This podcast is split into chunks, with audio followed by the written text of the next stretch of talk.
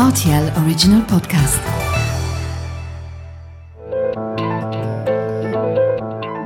Vous avez comme un accent le podcast sur les langues et le multilinguisme au Luxembourg. Je suis Terence Jarose et bienvenue dans ce 22e numéro. Dans cet épisode, je reçois Thierry Faber, le créateur et scénariste, mais aussi le monteur de Capitani, la série luxembourgeoise diffusée sur RTL Luxembourg, RTL Play et sur Netflix. Bonjour Thierry. Bonjour. Alors avec toi Thierry, nous allons bien sûr évoquer entre autres les deux saisons de Capitani, la série luxembourgeoise sans doute la plus regardée. Mais un élément primordial est aussi en vedette dans cette série policière, c'est la langue, ou plutôt les langues, puisque si la première saison a été quasiment entièrement en luxembourgeois, ce qui était presque une première pour une série télé de cette ampleur, la saison 2, qui se déroule dans la capitale, laisse place au plurilinguisme avec des personnages qui parlent différentes langues, dont le luxembourgeois, le français, l'anglais, l'allemand, le portugais. Alors tu vas nous expliquer Thierry comment cela s'est conjugué avec le travail d'écriture, de production et de réalisation. Mais avant toute chose, faisons un peu plus connaissance avec toi, Thierry, en dressant ton portrait linguistique. Alors tu es né au Luxembourg? Je, oui, je suis, je suis né au Luxembourg, mais de justesse parce que mes parents à l'époque habitaient en Allemagne en fait. Ah. Euh, et, ma mère, elle, elle, est rentrée juste pour l'accouchement parce qu'elle bon, c'était dans les années 70. Hein, et elle avait peur que si je naissais en Allemagne, il pourrait y avoir un problème de nationalité euh, avec droit du sol, ah, qui n'existe pas en Allemagne. Mais bon, elle voulait être sûre, sûre, sûre que, que je sois luxembourgeois. Voilà parce que ta maman est luxembourgeoise. Mais oui, mes deux parents sont luxembourgeois. deux parents. Alors, d'où ma question, dans ta famille, quelle était la langue ou les langues euh, les plus utilisées quand tu étais petit dans ta famille? Ah, C'était clairement les luxembourgeois, on parlait absolument rien d'autre. Euh, après, j'habitais en ville, j'entendais aussi des langues à droite et à gauche. Après, nous, luxembourgeois enfants de cette génération-là, on était très influencés par la télévision. Mhm. Et on regardait les dessins animés en français, souvent. On regardait les, les Goldorak et les Capitaine Flamme. Parce que, d'ailleurs, ça m'a toujours semblé étrange, puisque pour le reste, on regardait surtout la télé allemande. Mais je pense que les, chaînes allemandes ne proposaient pas de dessins animés à l'époque, ou très peu. C'est vrai. Ce qui fait que oh, j'ai le même, euh, j'ai vraiment le même euh, background culturel qu'un Français de mon âge. Et je crois que tous les Luxembourgeois de mon âge sont comme ça. Alors, tu as suivi ta scolarité au Luxembourg, donc ce qui fait de toi un trilingue à la base, luxembourgeois, français, allemand. Mhm. Euh, donc tu as appris le français à l'école. Oui, oui, comme voilà, je suis un, banal enfant des années 70, ça veut dire que je crois que c'est à 7 ans, que, à 6 ans l'allemand, à 7 ans le français. Euh, par contre, après, euh, voilà, je, je, prends peut-être un peu d'avance, mais moi j'ai déménagé en France à 12 ans. D'accord. Du coup, mon parcours de langue, il est très très proche de celui d'un luxembourgeois typique. Mhm disons que j'ai encore appris assez d'allemand, mais c'est sûr qu'après 12 ans, euh, mon allemand, il est, il est parti en vrille. Quoi. Et l'anglais, euh, je l'ai appris en France, sans vouloir vexer personne, mais c'est pas le même niveau que d'apprendre l'anglais euh, au Luxembourg. Mais voilà, après, avec le temps, avec la pratique, je pense qu'aujourd'hui, je dois avoir le, le niveau d'un luxembourgeois. Donc on revient à 12 ans, tu vas habiter en France. Oui. Et tu es scolarisé dans une Oui, dans un vrai lycée français. Euh, et, c'était un... D'accord. C'était un petit choc. Euh, mon frère avait 16 ans à l'époque. Pour lui, j'ai l'impression que ça allait un peu mieux. Mm Puisqu'il lui, il, avait déjà, il était déjà rentré au collège au Luxembourg, et, enfin au lycée, comme on dit ici. Mhm. Euh, et, comme je ne l'ai pas fait moi, je ne sais pas, mais il y, a certaines matières qui basculent en français à un moment, dans le lycée luxembourgeois. Donc pour lui, c'était un peu moins grave. Moi, euh, donc je sortais du primaire en fait, et je n'étais pas très fort en français. C'était pas vraiment ma matière préférée. Et donc, euh, quand mes parents à un moment m'ont annoncé, c'est pour des raisons professionnelles, mon mhm. père il s'est fait muter en France. Et donc on le savait quelques mois à l'avance quand même. Et donc mes parents ils m'ont un petit peu voulu me prévenir. Ils ont dit bon, il faut peut-être que tu euh, te motives un peu plus. Et j'avoue que je n'ai pas pris conscience. Je pensais que c'était un peu une blague. Je, ne sais pas. Et donc le choc était quand même violent, vraiment. Alors raconte-nous comment ça s'est fait au départ. Tu, tu es allé dans une école française, tu dis ça a été un choc. Quelle a été la bah. véritable difficulté avec la langue? Il y avait des ah, choses que tu ne connaissais pas, que tu n'avais pas entendues finalement Oui, parce que, oui, déjà d'un, euh, ce qu'on ce apprend euh, à l'école n'a rien à voir avec ce, que, ce que des, ce que des enfants de 12 ans parlent. Euh, de un. De deux, je suis arrivé dans un lycée, donc j'ai commencé en fait le collège en sixième avec les Français. Délicat. Donc, eux-mêmes venaient de, de, de, de plein d'horizons différents. Donc c'était une grande ville, c'était à Strasbourg. Donc tout le monde venait d'un peu de partout. Euh, les gens de la campagne, les gens de la ville. Se retrouver dans un, dans un collège, c'était des classes immenses, on était plus de 35, c'est des trucs qu'on ne peut pas imaginer aujourd'hui, en tout cas pas à Luxembourg. Et, euh, et moi, sincèrement, je ne comprenais rien. Je, mm. je, je, comprenais un espèce de brouhaha, je comprenais bien qu'on parlait français, mais ça allait beaucoup trop vite. C'était. Euh, et moi, je tremblais dans le fond de la classe et je voulais, j'espérais juste que les profs ne me parlent pas. Je pense qu'après coup, le prof principal, il devait être prévenu. Et je pense qu'il a dû mm. prévenir les autres profs qui me foutent un peu la paix pendant, euh, pendant euh, quelques semaines. Et, mais, et même, et même j'avoue, euh, bon, je ne veux, pas, je veux pas faire euh, qu'on sorte les mouchoirs, mais j'avoue que même dans les récrés, moi, les premières semaines, je, ça a été difficile. Je, je pas. et après, bah après c'est une très grande leçon de vie parce que force est de constater que tout d'un coup, il y a un truc qui se passe. C'est un peu. Je crois que ça a pris deux mois. Mhm. Mais tout d'un coup, il y a un truc qui se passe dans l'oreille, un truc qui se passe. On commence à parler un petit peu. On commence quand même à comprendre de plus en plus. Et, voilà, je pense qu'un Noël c'était bon, hein. mais, mais je ne veux pas non plus euh, dire que c'était rien, parce que j'ai vraiment. Euh, On comprend que ça a été un peu compliqué. Hein, non, c'était très compliqué, et surtout qu'après, donc les, trois, les seules heures où je me sentais à l'aise, c'était les heures d'allemand. Sauf que, donc, on avait trois heures d'allemand. Mes parents m'ont inscrit en première langue en allemand. Les donc, tu étais meilleur que les autres, là. Non, mais il n'y avait aucun rapport. C'était ridicule.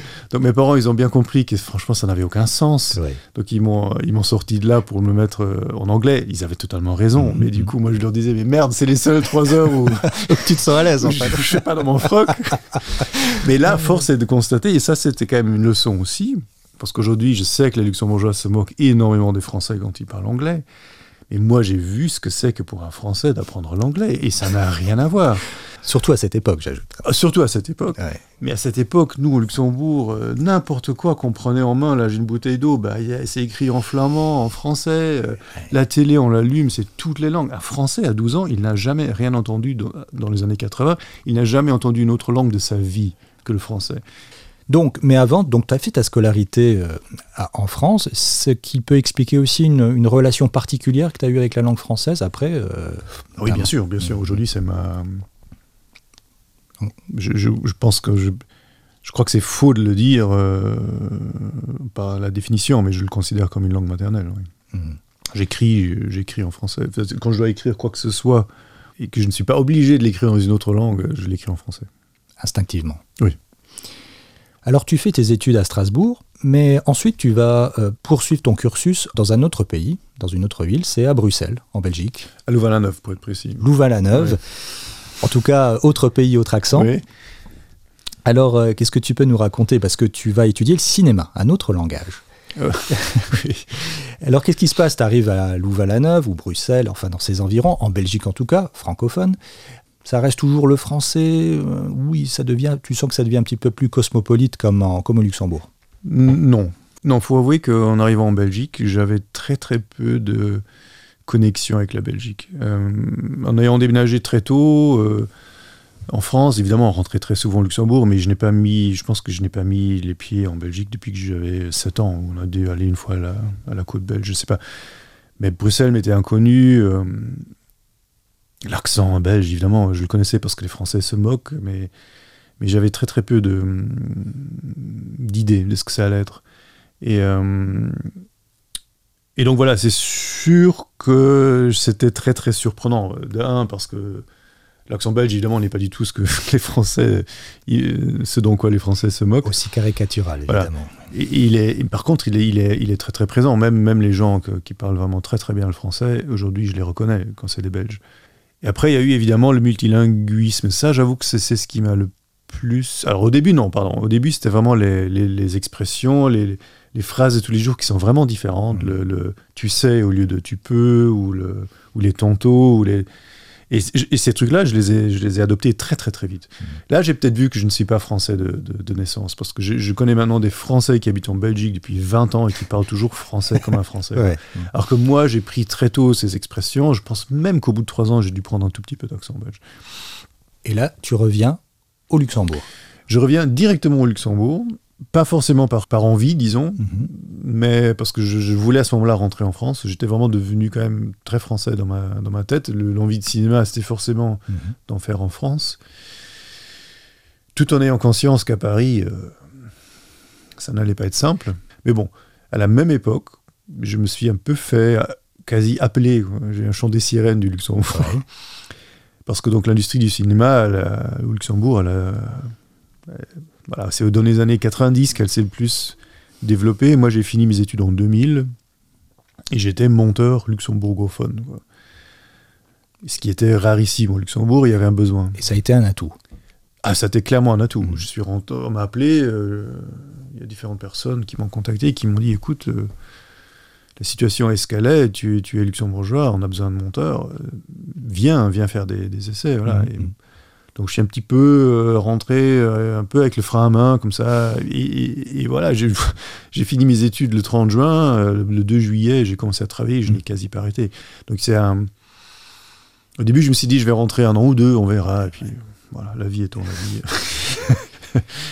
Mais là, tout ce temps-là que tu passes en France, en Belgique, et tu reviens au Luxembourg, euh, quel est, on va dire, l'état de ton luxembourgeois? Est-ce que tu as continué à le parler, notamment avec tes parents, ou seulement avec tes parents, ou pratiquement pas? Comment, comment, euh, Quel a été ton constat avec les langues quand tu es arrivé à Luxembourg? Pas que sur le luxembourgeois, mais d'abord sur le luxembourgeois, ensuite le français et les autres langues. C'était quoi ton, ton sentiment?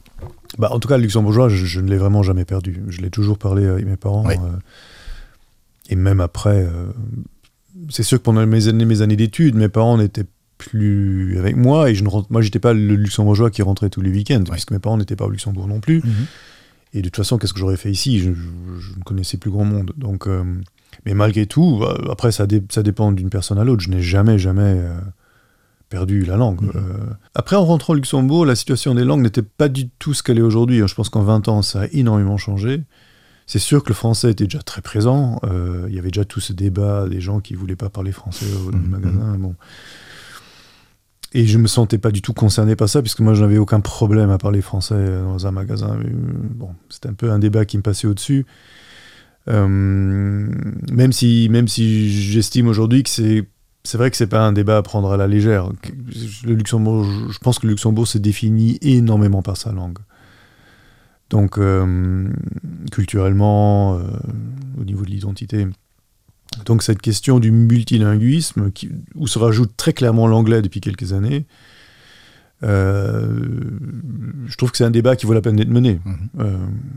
la question de, pour avoir la, la nationalité, faut-il maîtriser le luxembourgeois jusqu'à un certain niveau? J'ai pas d'avis là-dessus, mais je, je, trouve que ça vaut la peine d'être discuté. Mhm donc voilà, moi, je, dans mon métier, en tout cas, le, français s'utilise énormément. Mhm. Donc je pense que j'avais un peu cette, chance de, pouvoir m'exprimer très très bien euh, en luxembourgeois et en français. Mhm. Et c'est vrai que depuis 5-10 euh, ans, je ne sais pas, l'anglais s'est vraiment rajouté. Il y a de plus en plus de réunions qui se tiennent maintenant en anglais parce qu'il y a des francophones, des... Euh, dès qu'il y a un francophone et un germanophone dans une salle, on va parler anglais. Oui. Euh, et se rajoute maintenant, depuis quelques années, mais je suis persuadé, mais je suis persuadé que ça va se généraliser, des luxembourgeois qui s'expriment mieux en anglais qu'en français. Et qui préfèrent... Euh, en tout cas, dans la jeune génération, effectivement, où on va dire rapidement, on les a un petit peu dégoûtés du français hein, depuis une vingtaine d'années. Effectivement, il y a un petit peu cette tendance. Il y a aussi euh, le confort. Hein, et oh, tout un tas de raisons, mais c'est un constat. Hein, je pense qu'il oui, voilà, il y, a tout un tas de raisons qui viennent de, bah voilà, moi j'ai encore un petit peu grandi avec la télé française, bah ça, ça n'existe plus. Je crois que plus personne ne regarde des dessins animés en français aujourd'hui. il y a Netflix et les gens regardent en VO. Voilà, les gens sont beaucoup plus tôt confrontés à l'anglais. Et en plus, c'est une langue euh, attirante, telle que le français, je pense, qu'a dû l'être dans les années 60, 70 au Luxembourg, où l'attirance culturelle, euh, l'attrait était très fort. Ça s'est perdu, il faut l'avouer, ça s'est mhm. perdu. Maintenant, c'est euh, l'anglais qui a, pris le relais, la culture américaine, évidemment, anglaise. C'est évidemment un peu étonnant quand on imagine qu'il y a des centaines de milliers de, de, frontaliers francophones qui viennent travailler au Luxembourg tous les jours. Mais il y a aussi euh, tellement de gens maintenant qui travaillent au Luxembourg. Pas des frontaliers, évidemment, mais. Des expats. voilà, qui sont anglophones et ça s'entend. Il y a une, espèce de paradoxe là. Hein. Mmh, mmh, mmh. Alors évoquons maintenant ta création, Capitani. Alors bref rappel, hein, Capitani est une série en 12 épisodes hein, pour les deux saisons, créée par toi, Thierry, coécrit avec Eric Lamen et Christophe Wagner et réalisée par ce dernier. Série produite par Claude Varingo de Samsa Film.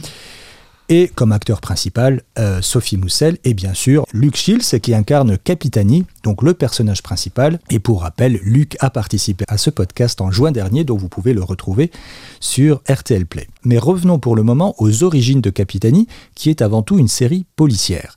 Alors Capitani, c'est plutôt aux origines des crimis allemands ou les polars scandinaves?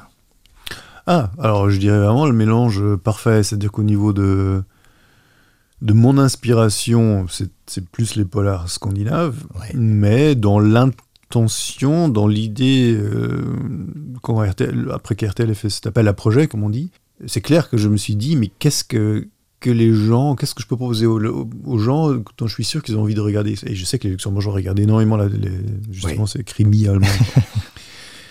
et, euh, et, alors je me suis dit, bon, déjà faisons un crimi euh, luxembourgeois, et je dis crimi exprès parce que c'est le mot allemand. Hein. Absolument. Euh, faisons, quelque chose de luxembourgeois, puisque on est très très très rarement confronté à des choses qui se passe dans des fictions qui se passent ici, ça arrive, mais c'est rare, et c'est souvent historique, ou c'est bon. Voilà, donc je me suis dit, prenons un peu le meilleur de tout, euh, prenons, euh, parce que les, les, les, les, crimis allemands sont quand même très formatés, euh, donc ça, je voulais en aucun cas reprendre ça, et je suis moi-même plus inspiré par, par des séries anglaises ou scandinaves. Donc j'ai mhm. vraiment fait un mélange des deux, en me disant, c'est un truc où moi je me vois m'investir parce que c'est quand même pas facile non plus et je vois aussi que ça peut plaire donc voilà mais ça a marché et comment t'es venu l'idée de cette série à la base euh, et surtout l'idée du personnage principal? Comment dire c'est c'est pas c'est pas quelque chose qui t'arrive en, en, faisant la vaisselle hein. c'est un travail euh, de, de, développement de, c'est un travail mmh, mmh. En tout, cas, en tout cas, au niveau du personnage. Pour la série en elle-même, pour, la première saison, puisque moi j'ai toujours vu euh, la première saison comme finie, hein, le fait qu'il y ait une deuxième saison, c'est quelque chose à quoi personne n'a jamais parlé après. Euh, il y, a des séries qui m'ont beaucoup influencé. Il y en a vraiment deux. C'est The Killing, euh, la version danoise. Je n'ai jamais vu l'adaptation américaine. Il paraît qu'elle est très bonne aussi, mais je ne l'ai pas vue. Et euh, une série anglaise, euh, il y en a plusieurs, mais celle qui m'a le plus marqué, elle s'appelle Broadchurch. C'est le nom d'un, village fictif dans le sud d'Angleterre où on découvre aussi le cadavre d'un, garçon de 12 ans. Et les, deux, ces deux séries, donc c'est à chaque fois des histoires de meurtre, de, d'ados ou d'enfants. Euh, les deux séries ont des personnages de policiers très, très spéciaux, souvent en duo, plus encore dans Broadchurch que dans The Killing, mais dans The Killing aussi, c'est quand même. Il y a une policière qui est plus importante, mais quand même. Le personnage principal est féminin. Voilà. Dans Broadchurch, c'est le, policier, on peut dire qu'il est un peu plus le personnage principal, mais sa collègue est aussi très, très, très importante. Et les deux comédiens sont aujourd'hui des stars euh, internationaux. Mais voilà, ces deux séries m'ont beaucoup marqué. Déjà, de un, c'est des séries donc, où une histoire est racontée en, plusieurs épisodes et non pas, euh, c'est pas un cas par, euh, résolu par épisode, et qui se prennent le temps de pouvoir dépeindre vraiment un univers, un, village dans le cas de Broadchurch, ou un système, un mécanisme dans le cas de Killing qui joue à Copenhague, je crois, mais quand même. il y, a, le monde politique qui est, qui est pas mal impliqué dans, dans dans The Killing. Et voilà, donc de montrer que quand on a le temps, on peut vraiment aller plus en profondeur. On dit toujours que les séries, qu'un film t'introduit dans une, dans une histoire, là où une série t'introduit dans un, dans un univers. Et je crois que c'est très juste. Et, ça, c'est forcément attirant pour un, pour un auteur, de pouvoir, euh, de pouvoir aller plus en profondeur. Et cette idée donc de vouloir raconter une histoire qui se passe un peu dans un Luxembourg très luxembourgeois, très hum, à la campagne, avec un peu cette idée de, de forêt qui amène des notions de contes de fées, de, de, de légendes. Ça, ça m'a, ça très très tôt. Euh, c'était très tôt. Je savais que c'était là-dedans que j'aimerais placer ça.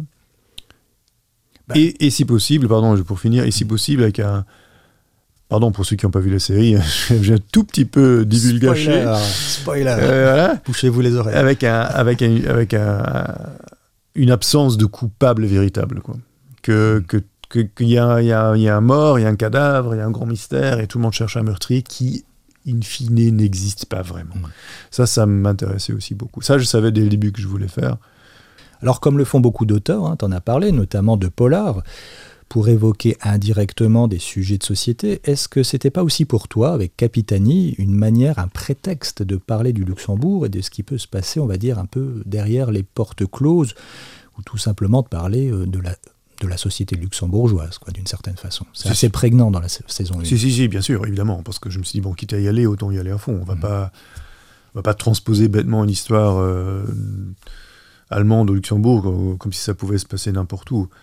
Aussi parce que à l'époque, et ça, maintenant on, le dit de plus en plus, mais j'en avais déjà conscience il y a cinq ans, parce que c'est vrai, le, le, local est attirant. Le, petite histoire euh, a toujours quelque chose d'universel et qui peut intéresser les gens. Et bon, là, on en a bien, là, on a bien vraiment la preuve hein, avec les millions de vues qu'on a eues sur Netflix. Mm.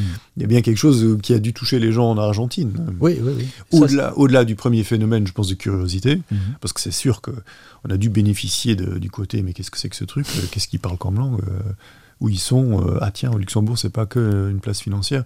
Tout ça, ça a dû vraiment beaucoup jouer.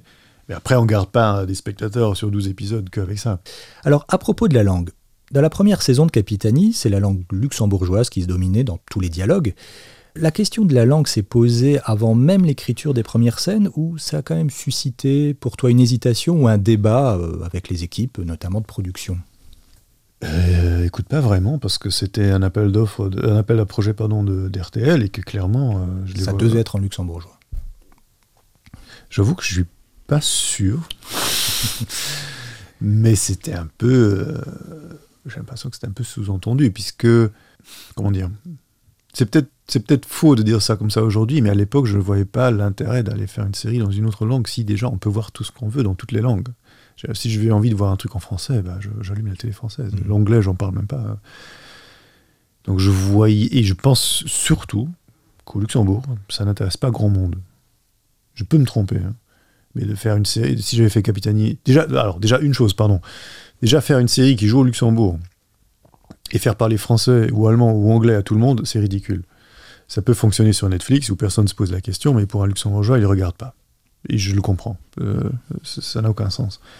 Euh, donc, euh, après, évidemment, on pourrait faire une série au Luxembourg avec des, avec des, où on parlerait très majoritairement français puisque selon l'endroit ou le contexte dans lequel on se place, c'est évidemment le cas. Mmh. Euh, mais ça, voilà, j'avoue que c'était pas mon, mon, idée. Euh, et, et, même là encore, je me demande qui regarderait, puisque ça, je pense que les luxembourgeois, luxembourgophones, luxembourgophones, il y en aurait quelques-uns. Si c'est bien fait, il n'y a pas de raison qu'ils ne regardent pas. Mais, mais euh, ça, ça ne les attirerait pas instinctivement. Et les, francophones du Luxembourg, j'ai un doute aussi que ça les intéresserait. quoi. Peut-être, je sais pas, je, peux me tromper. Donc j'avoue que cette question, on a, vraiment, on n'y a pas du tout pensé. Euh, euh, l'autre question, euh, c'est ce qu'on nous a reproché un peu après, c'est que c'était quand même trop luxembourgeois. Que ça ne reflète pour ça pas la, pas la, réalité du pays, puisque évidemment, qu'on le veuille ou non, on, parle pas, on passe pas une journée à parler que luxembourgeois au Luxembourg, à moins de travailler dans une administration je sais pas, euh, communal, et encore, on a quand même affaire à des gens. Euh, c'est quelque chose qu'on a peut-être sous-estimé, je sais pas. Et voilà, j'en ai discuté beaucoup avec des gens qui avaient plein d'avis différents. Il y a mhm. des gens qui disent oui, mais moi j'habite dans un village très reculé. Et il y a quand même euh, beaucoup de gens mhm. qui. Il y a d'autres gens qui m'ont dit mais écoute, moi je viens vraiment du fin fond du truc. Je suis désolé, mais chez moi il y a pas, c'est pas vrai. Quoi. On parle mhm. pas tellement français. Bah, je sais, du coup, moi-même étant de la ville, j'avoue que euh, j'ai clairement un peu fantasmé un village, ça je l'avoue. Euh, je ne voulais pas, je n'ai jamais dit que c'est comme ça et, ce n'est pas différent.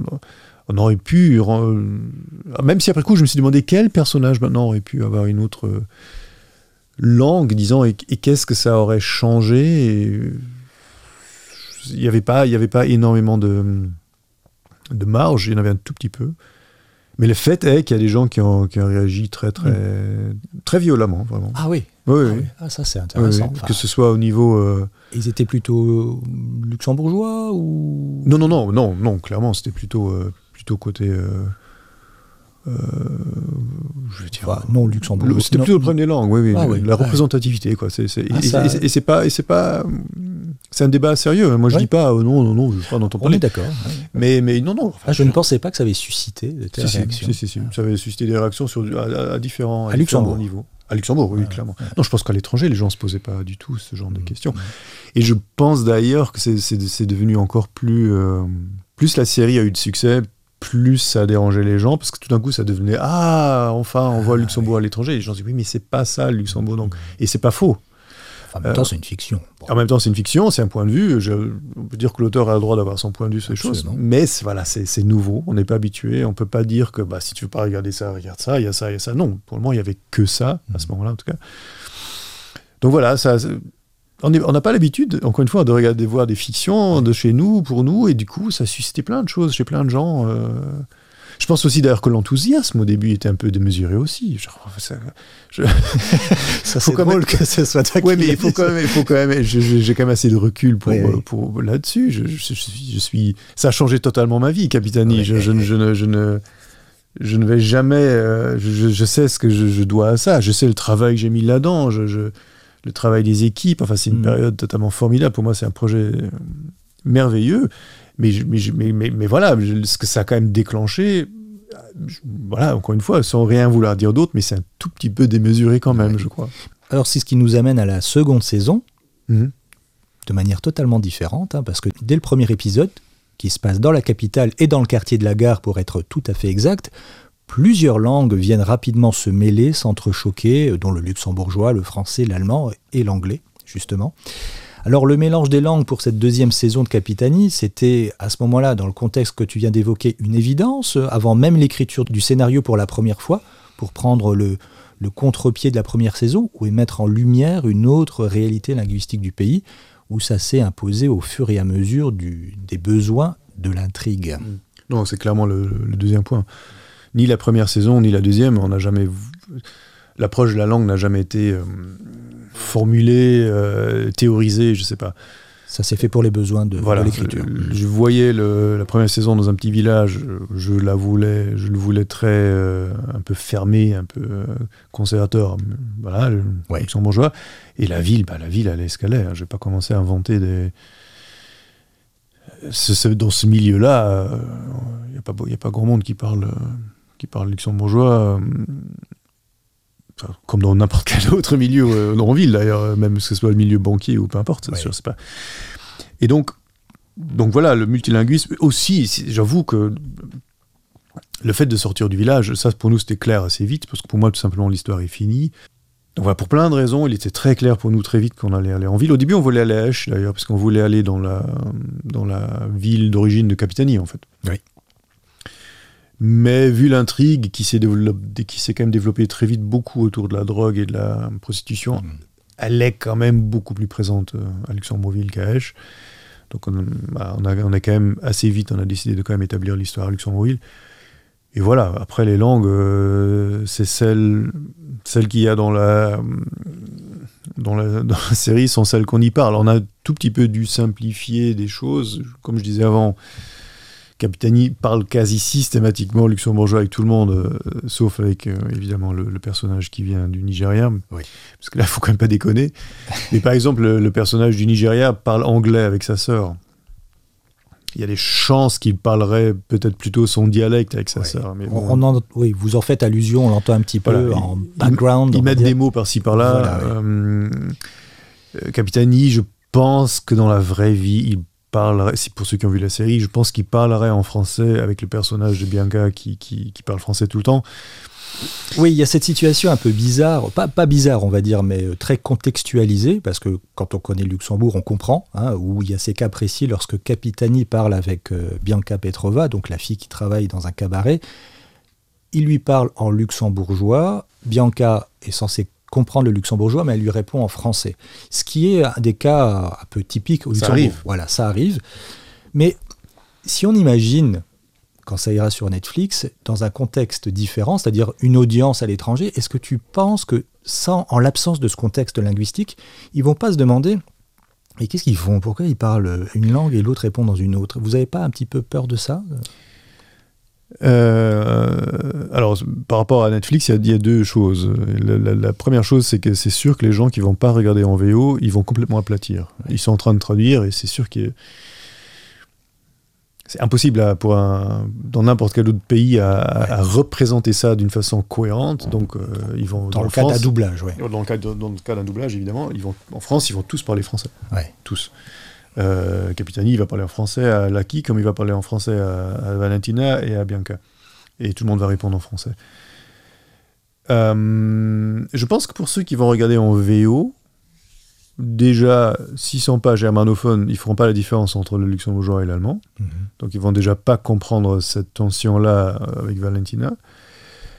Euh, pour ceux qui sont français, je pense qu'ils vont du coup comprendre, parce que, parce que n'importe quel Lorrain euh, sait déjà, mais à quel point le français au Luxembourg est présent et à quel point nous on l'intègre, même luxembourgophone, on l'intègre en permanence dans plein d'expressions. De, hein.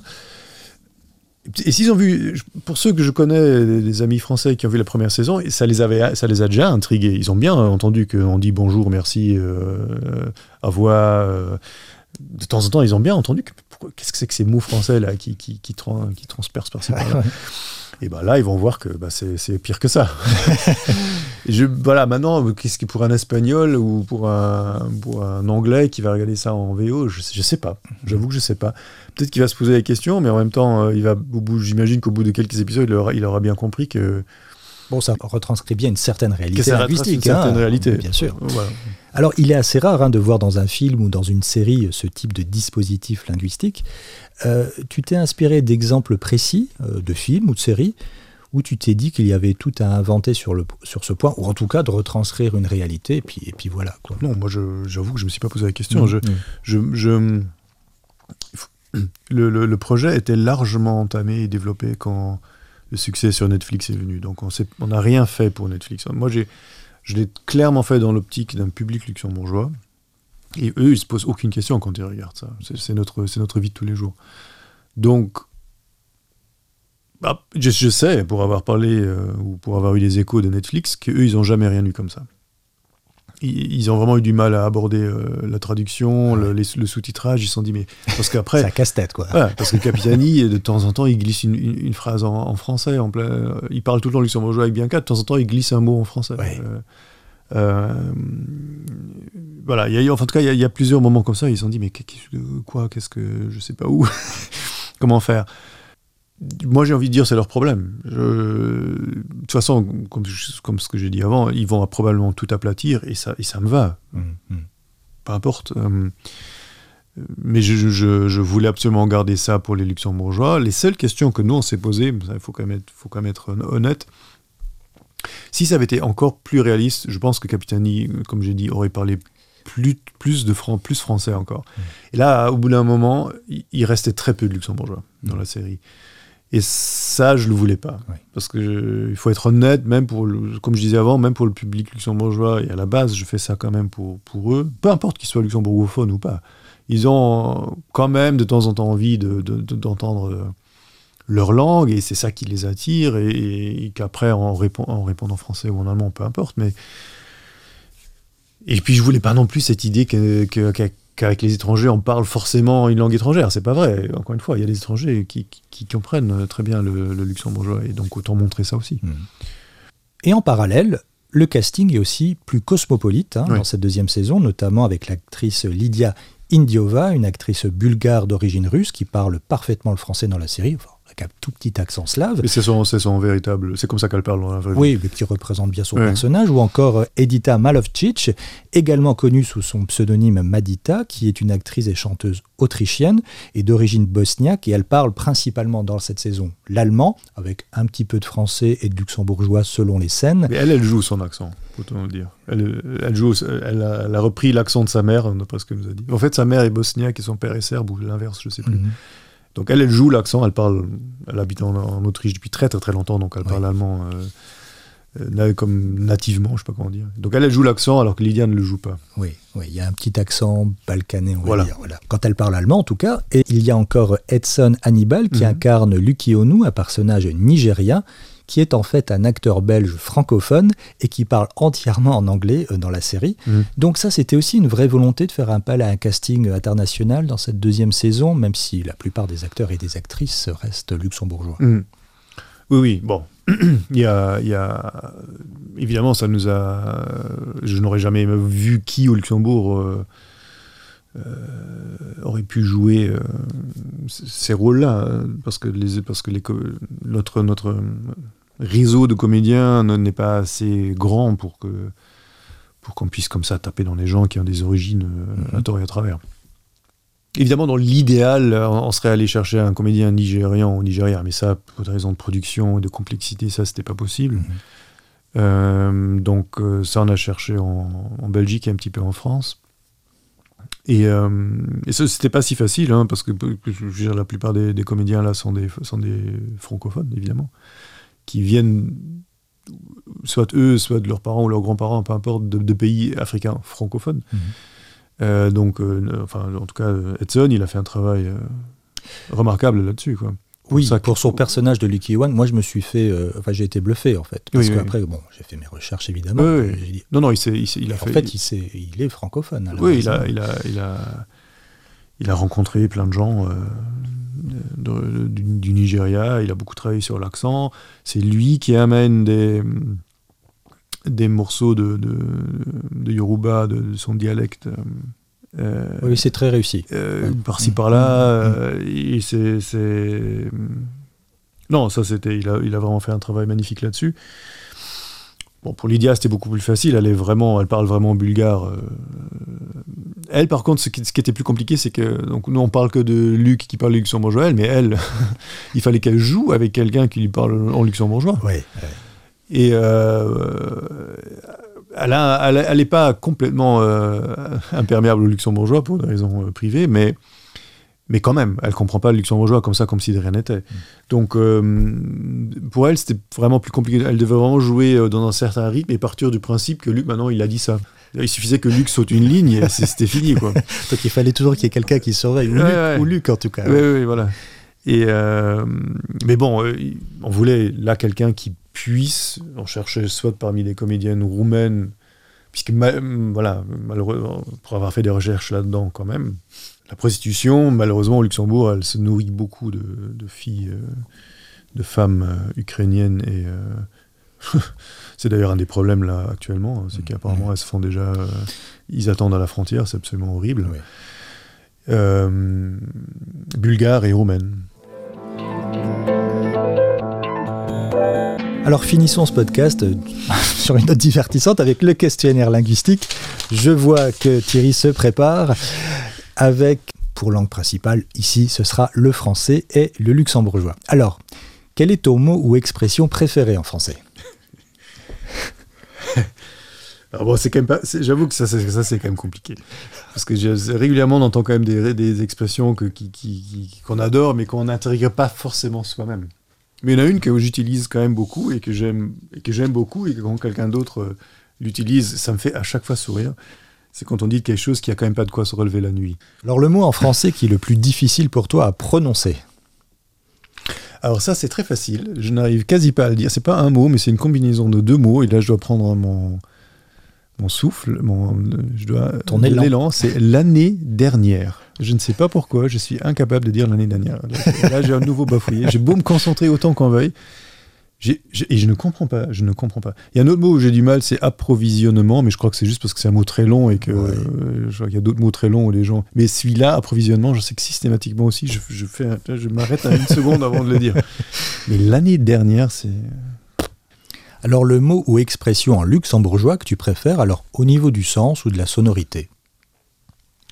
On a une série de mots comme ça pour. Euh, limite intraduisibles pour faire, pour euh, bricoler, qui est knöcheln, fumlen, trivelen. Hmm.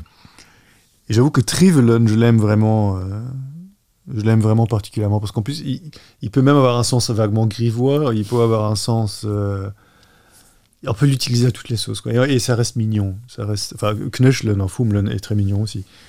Mais Trivelen, c'est encore plus. Euh, j'ai l'impression que c'est celui auquel on peut donner le plus de sens.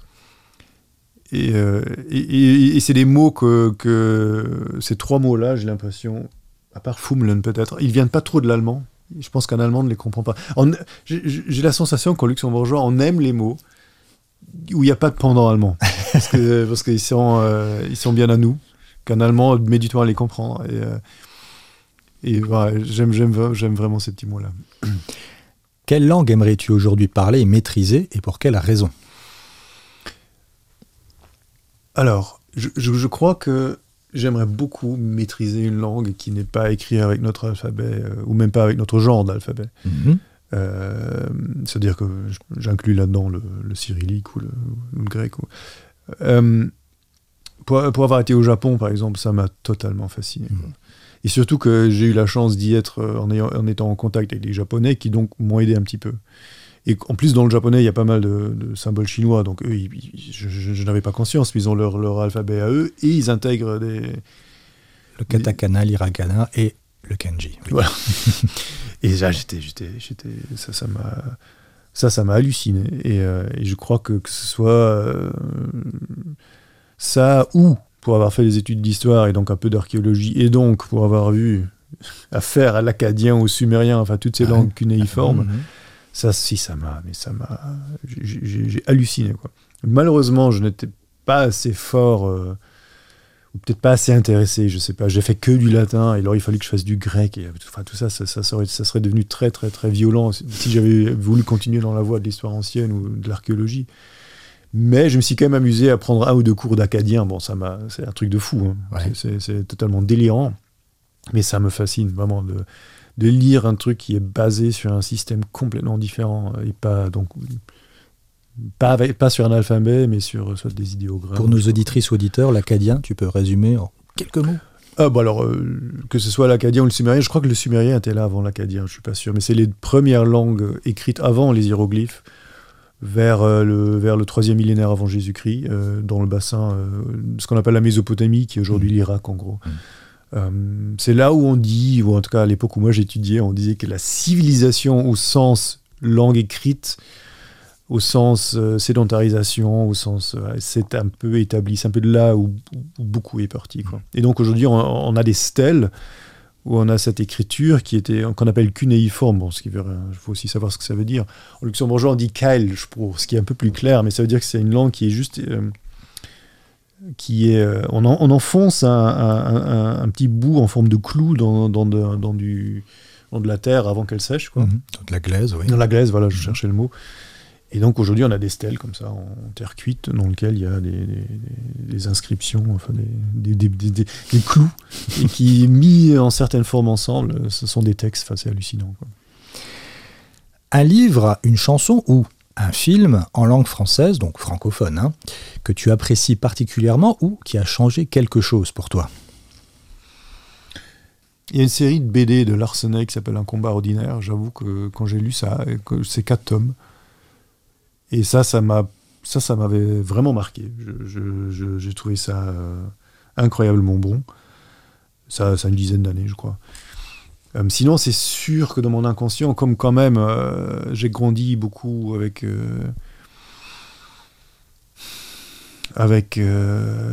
genre, je sais pas, je suis de la génération qui a beaucoup écouté Goldman, par exemple. Il y a mhm. des chansons de Goldman qui me touchent profondément. Mhm. Surtout des, trucs des années, de la fin des années 80. Je sais que c'est un peu kitsch, mais voilà, je suis de cette génération-là.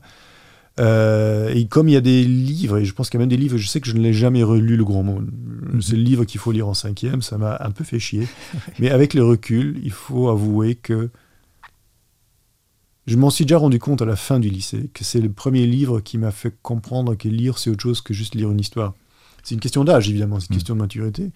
Et j'ai j'étais pas encore très fort, encore une fois, c'était en cinquième, j'étais en, en, français, c'était quand même toujours... Euh, pas génial. Euh, d'ailleurs, mon français n'était pas génial pendant tout mon lycée, je dois dire. Hein. J'ai eu un espèce de déclic seulement à la fac. Mais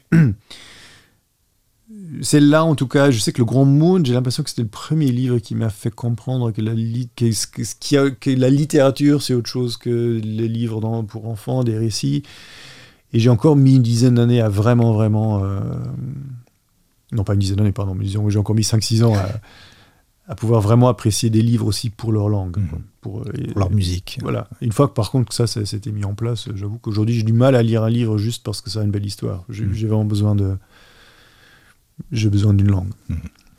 Dernière question, invisibilité, télépathie, ubiquité, immortalité ou polyglottisme total Si c'était des super pouvoirs, lequel choisirais-tu? Et éventuellement pourquoi? Moi, je dirais, je crois sans hésiter télépathie, parce que tous les autres ne m'intéressent pas, parce que parce que l'ubiquité, non, je suis bien où je suis. Enfin, je- voilà. on peut bouger après tout. Euh, polyglottisme, pff, avec Google Translate. euh, euh, invisibilité, j'ai l'impression que c'est horrible. Je- évidemment, on fantasme tous là-dessus, mais est-ce qu'on a vraiment envie d'être dans de la salle avec plein plein d'autres gens juste pour savoir de quoi ils, parlent euh, crois qu'il vaut vraiment mieux pas savoir ce que les gens pensent de vous. Alors, du- la télépathie. non, mais par contre, j'avoue que la télépathie m'intéresse moins au niveau de je peux lire dans tes pensées que je pourrais communiquer avec toi à distance. Mhm. Genre, tu es euh, carrément ailleurs, Mhm. ou dans une salle, il y a plein de monde, euh, moi je te regarde et on arrive à se parler. Ça, j'avoue que. C'est séduisant comme ça, idée. je trouve ça séduisant. ou, ou même si toi, tu peux pas me répondre parce que tu n'as pas le pouvoir, au moins je peux te mettre des pensées, dire des choses. Ça, je trouve ça. euh, Ça, je trouve ça très intéressant. Bah, ce sera le mot de la fin, Thierry. Peut-être peux-tu nous parler de tes projets, de tes futurs projets Est-ce qu'il y aura, par exemple, la Capitanie 3, une saison 3 Alors, pour le moment, on n'en parle pas. Oui. Moi, j'en parle pas en tout cas. Je- je- J'ai besoin d'une pause. Voilà, je- Mhm. le- le- la deuxième saison s'est enchaînée directement euh, sur la première. Ce qui fait que depuis euh, donc 2016 ou 2017, je travaille sur Capitanie et j'ai- je sais que c'est un luxe parce que je, je dis pas que on ne pourrait pas la faire la saison 3, mais en tout cas, je, pour le moment, je, moi, je suis un peu, j'ai un peu besoin d'autre chose. Mhm. On va aussi attendre évidemment la sortie de Netflix, parce qu'on ne sait pas du tout comment ça va se passer. Donc là, tel que je suis là, je suis un peu en repos. Mhm. Euh, J'en ai vraiment besoin. et euh, et il y a des choses qui se, qui se profilent à l'horizon, mais tout est encore à un stade très, euh, très, très, très euh, imprécis, flou. Donc, je en tout cas, rien dont je puisse parler, en tout cas. D'accord. En tout cas, vous pouvez euh, revoir la saison numéro 1 sur Netflix et la saison numéro 2 de Capitanie qui est bien sûr disponible sur RTL Play. Merci beaucoup à toi Thierry. Ben, merci beaucoup d'avoir reçu. Merci à toutes et à tous de nous avoir écoutés et on se retrouve dans un prochain épisode avec un ou une nouvelle invitée dans Vous avez comme un accent. RTL Original Podcast.